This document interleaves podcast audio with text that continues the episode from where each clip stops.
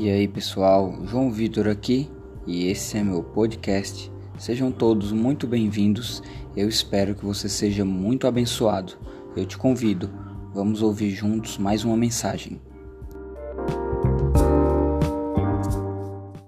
Eu quero nos próximos 20 minutos trazer a dispensação, algumas coisas aqui. Eu tenho certeza que milagres vão se passar.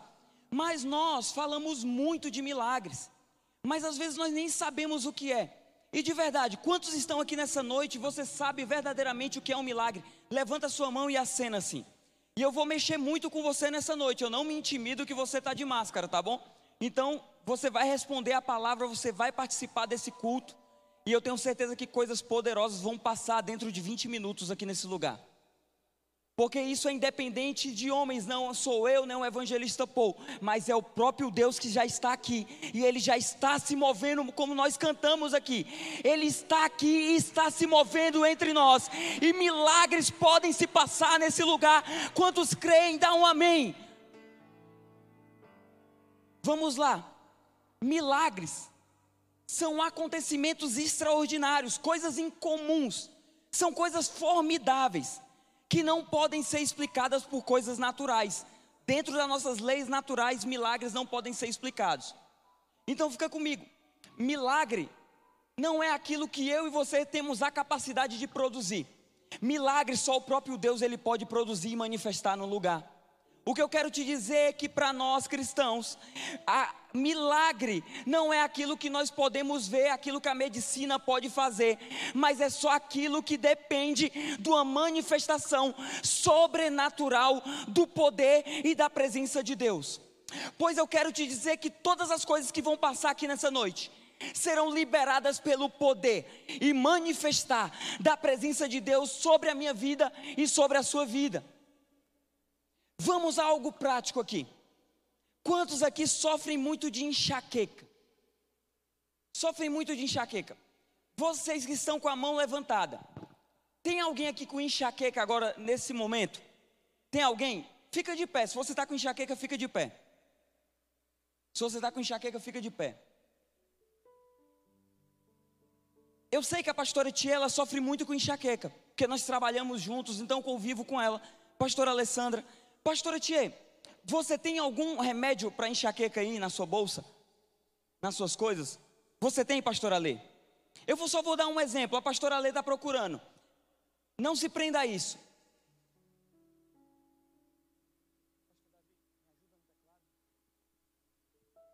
A pastora Alessandra está com um remédio aqui. Você está com enxaqueca, não é isso?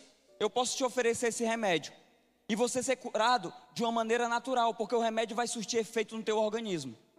Mas o que eu quero te dizer, se você está de pé no teu lugar e você tem fé, no, tem fé, e essa igreja está carregada de um ambiente de fé, eu quero declarar que a enxaqueca sai agora. Você já recebeu. Checa agora se a tua, se a tua enxaqueca não sumiu. Se você foi curado agora, instantaneamente, pelo poder que há no nome de Jesus, balança a sua mão. Fica de pé ainda, irmã, não senta. Fica de pé. Você foi curada? Você foi curada? Glória a Deus. Só que eu quero te dizer que o Deus que cura a enxaqueca é o mesmo Deus que é, é capaz de arrancar um câncer. Porque para Deus não há diferenciação de uma enxaqueca para um câncer. Não há diferenciação para uma dor na coluna, para uma dor de cabeça. Vocês estão comigo? Porque, porque ela foi curada agora? Porque é independente de um homem fazer. Porque quando um milagre passa num lugar, não é o homem que faz, mas é o próprio Deus que produz dentro desse ambiente. E você, irmã, foi curada? Foi curada? Então vocês podem se sentar. E nós vamos glorificar a Deus ainda por muitos milagres que vão se passar aqui. É só o começo, igreja. É só o começo. Talvez você não se impressiona porque é uma enxaqueca, mas o nome de Jesus está sendo glorificado. Para você, enxaqueca pode parecer algo pequeno, mas para ela que estava dentro dessa condição, você não sabe o quanto o dia dela pode ter sido terrível. Vamos aqui, continua comigo.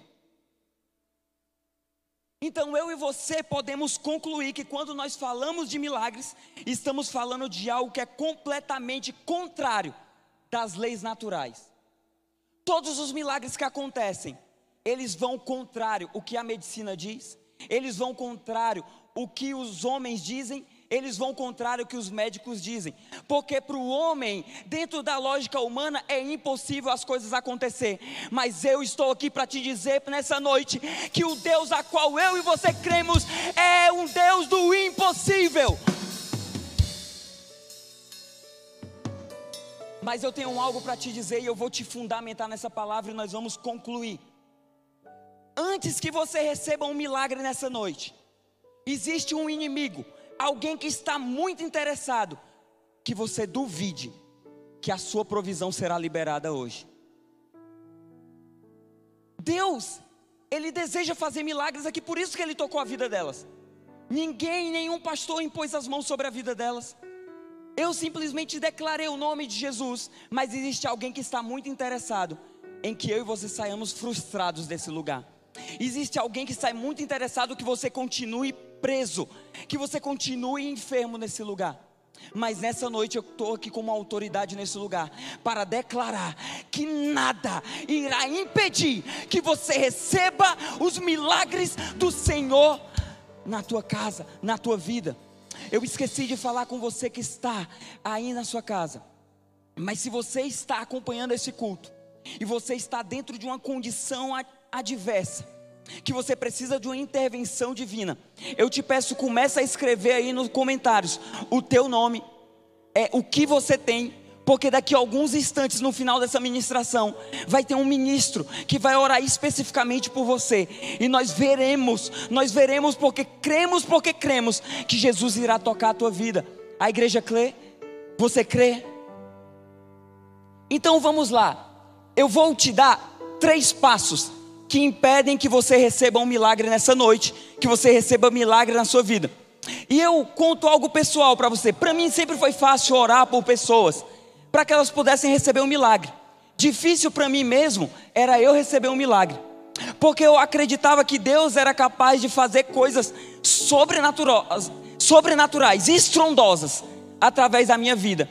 Mas eu não conseguia crer que Deus era capaz de fazer algo na minha vida. Então, se eu vi alguém com câncer, eu não tenho problema de impor as mãos e essa pessoa ser curada ou não ser curada.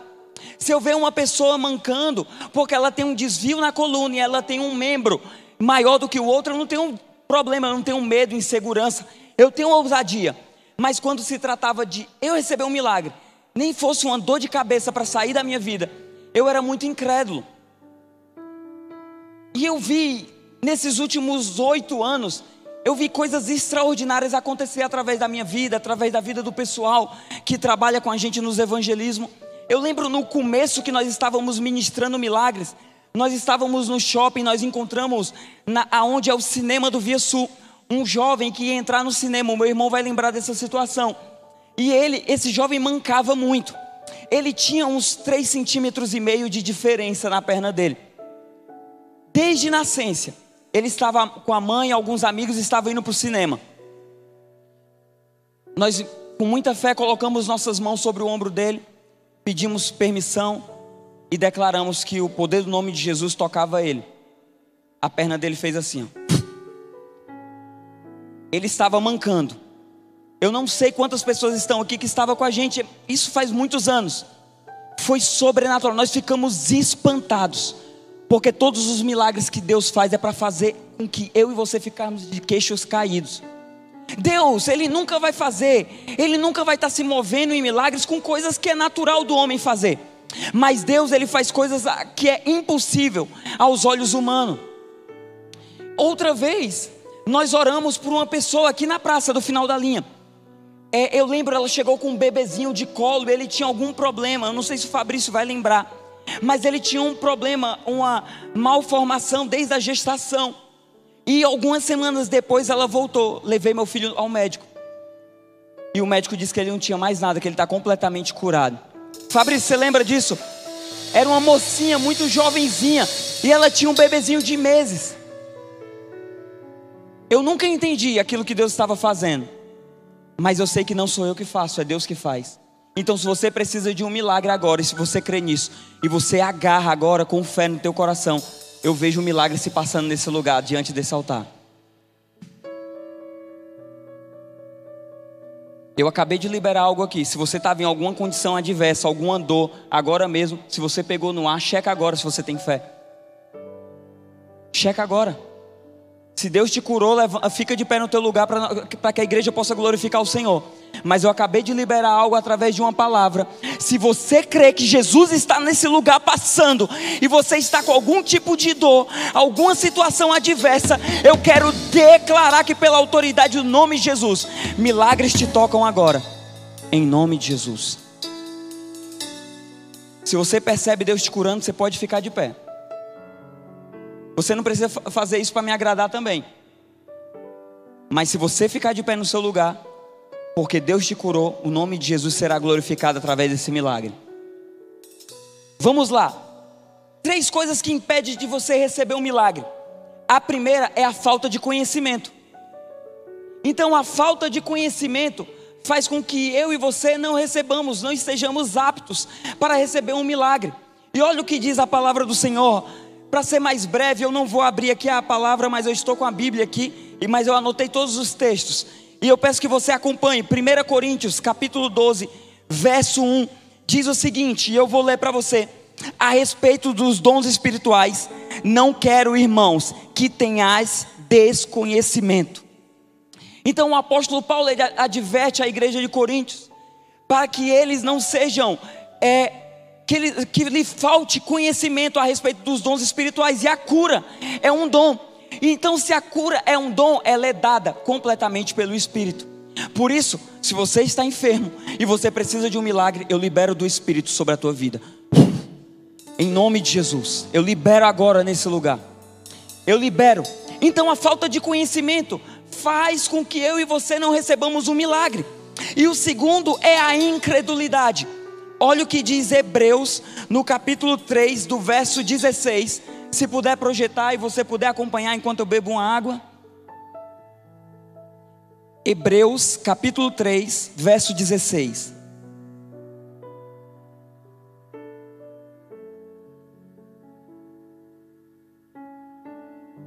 Vamos ler.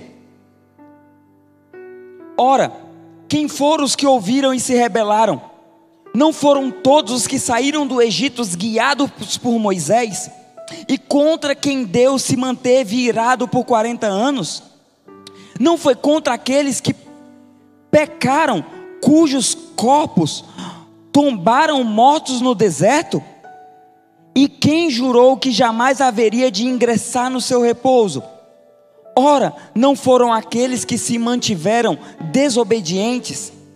Concluímos desse modo que não lhe foi possível ter acesso à terra prometida por causa da por causa da incredulidade. Eu peço o pessoal da projeção que me ajude com os textos bíblicos. Mateus 13, no verso 54, diz o seguinte: nós vamos ler até o verso 58. E chegando à sua terra, ensinava-os na sinagoga de tal sorte que se maravilhavam e dizia: De onde lhes vem essa sabedoria e estes poderes miraculosos? Não é esse o filho do carpinteiro? Não se chama sua mãe Maria, os seus irmãos Tiago, José, Simão e Judas?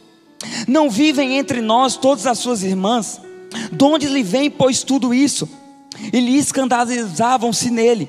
Jesus, porém, lhe disse: Não há profeta sem honra, senão na sua terra e na sua casa e não fez ali muitos milagres por causa da incredulidade deles. Então, um dos maiores impedimentos para que você nessa noite receba um milagre é a incredulidade, é a falta de fé no teu coração. Talvez você olhe e fale assim: "Ah, é o Vitinho". Ah, é o Vitinho que morava ali no final da linha. Ah, é o Vitinho lá do futebol. Mas eu quero te dizer, querido, que não sou eu que vou te liberar milagres para a tua vida. Eu quero te dizer que o Deus que tirou o povo do Egito, que o Deus que ressuscita mortos, é Ele que está tocando a tua vida nessa noite e providencia tudo aquilo que você necessita. Então a falta de conhecimento faz com que você não receba milagres. A incredulidade faz com que você não receba milagres. E o medo de cometer erros. Isso vale até para você que ministra sobre pessoas milagres. Não precisa abrir, mas olha o que diz 2 Timóteo no capítulo 1, verso 6: Por esse motivo, uma vez mais, quero encorajar-te, que reavives o dom de Deus que habita em ti, e mediante a imposição das minhas mãos, porquanto Deus não concedeu espírito de covardia, mas de poder, de amor e de equilíbrio.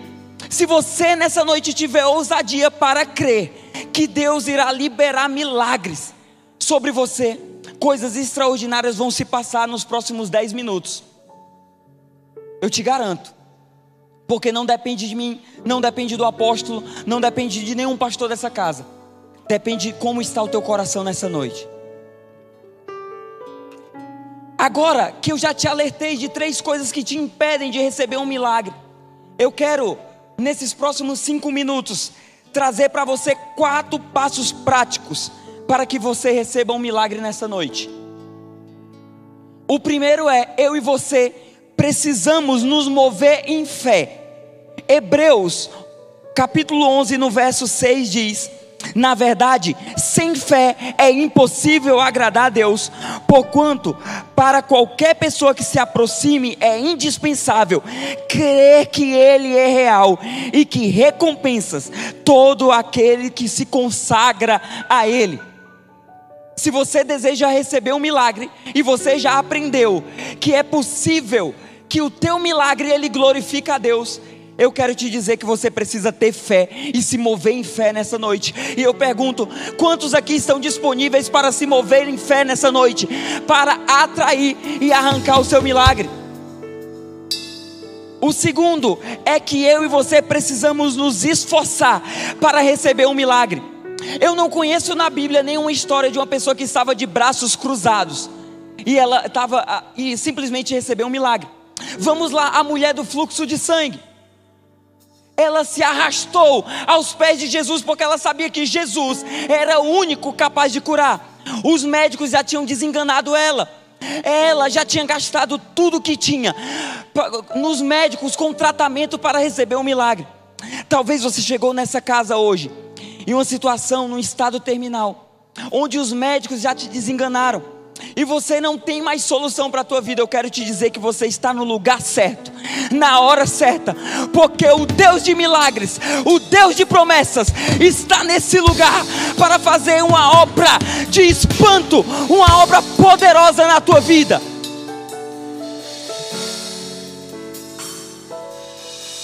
Mateus 9, 27 diz: E partindo Jesus dali, seguiram dois cegos, clamando e dizendo: Tem compaixão de nós, filho de Davi. Será que tem alguém aqui que precisa de um milagre e pode clamar nessa noite assim: Tem compaixão de mim?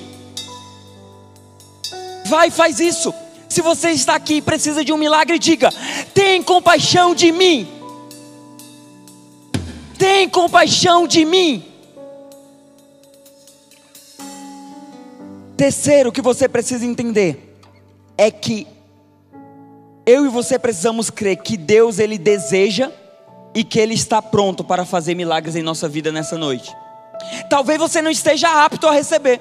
Talvez você seja a pessoa mais indigna de receber um milagre nessa noite. Mas eu quero te dizer, se você crê, ele deseja e ele está pronto para fazer um milagre na tua vida nessa noite.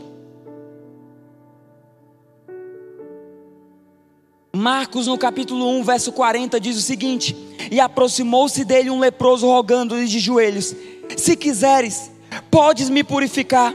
Jesus, profundamente compadecido, estendeu a mão, tocou-lhe e disse: Quero.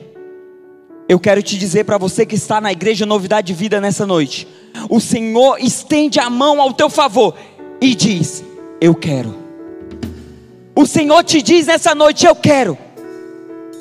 Rodolfo, o Senhor te diz nessa noite: Eu quero. Val, o Senhor te diz nessa noite: Eu quero. Léo, o Senhor te diz nessa noite: Eu quero. Eu quero te dizer que o Senhor quer e está pronto para fazer um milagre na sua vida nessa noite.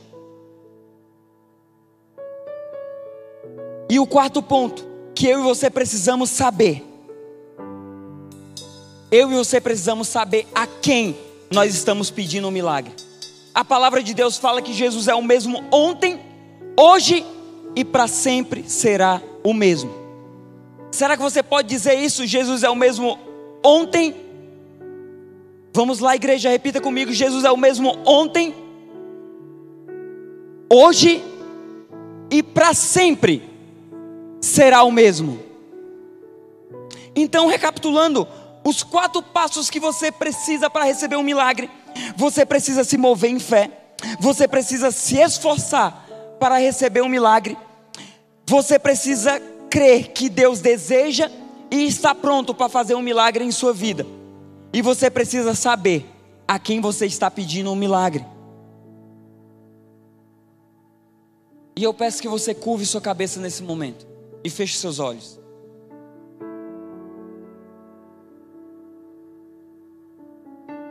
Eu e você precisamos entender que os milagres eles acontecem independente do homem.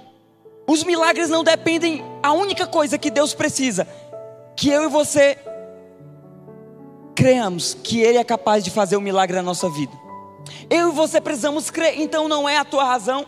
Você não precisa pensar muito. Você simplesmente precisa crer que ele é um Deus todo poderoso que te ama e que deseja fazer milagres na tua vida. Que o fim dos milagres é para que o nome de Jesus seja glorificado. Não vai ser o meu nome, não vai ser o nome dessa casa, por mais que ele faça nesse lugar, mas vai ser ele que vai ser engrandecido e glorificado por causa daquilo que ele produzirá dentro de alguns minutos nesse lugar. E eu e você precisamos ter convicção, feche os seus olhos que Deus quer, Ele pode e Ele faz.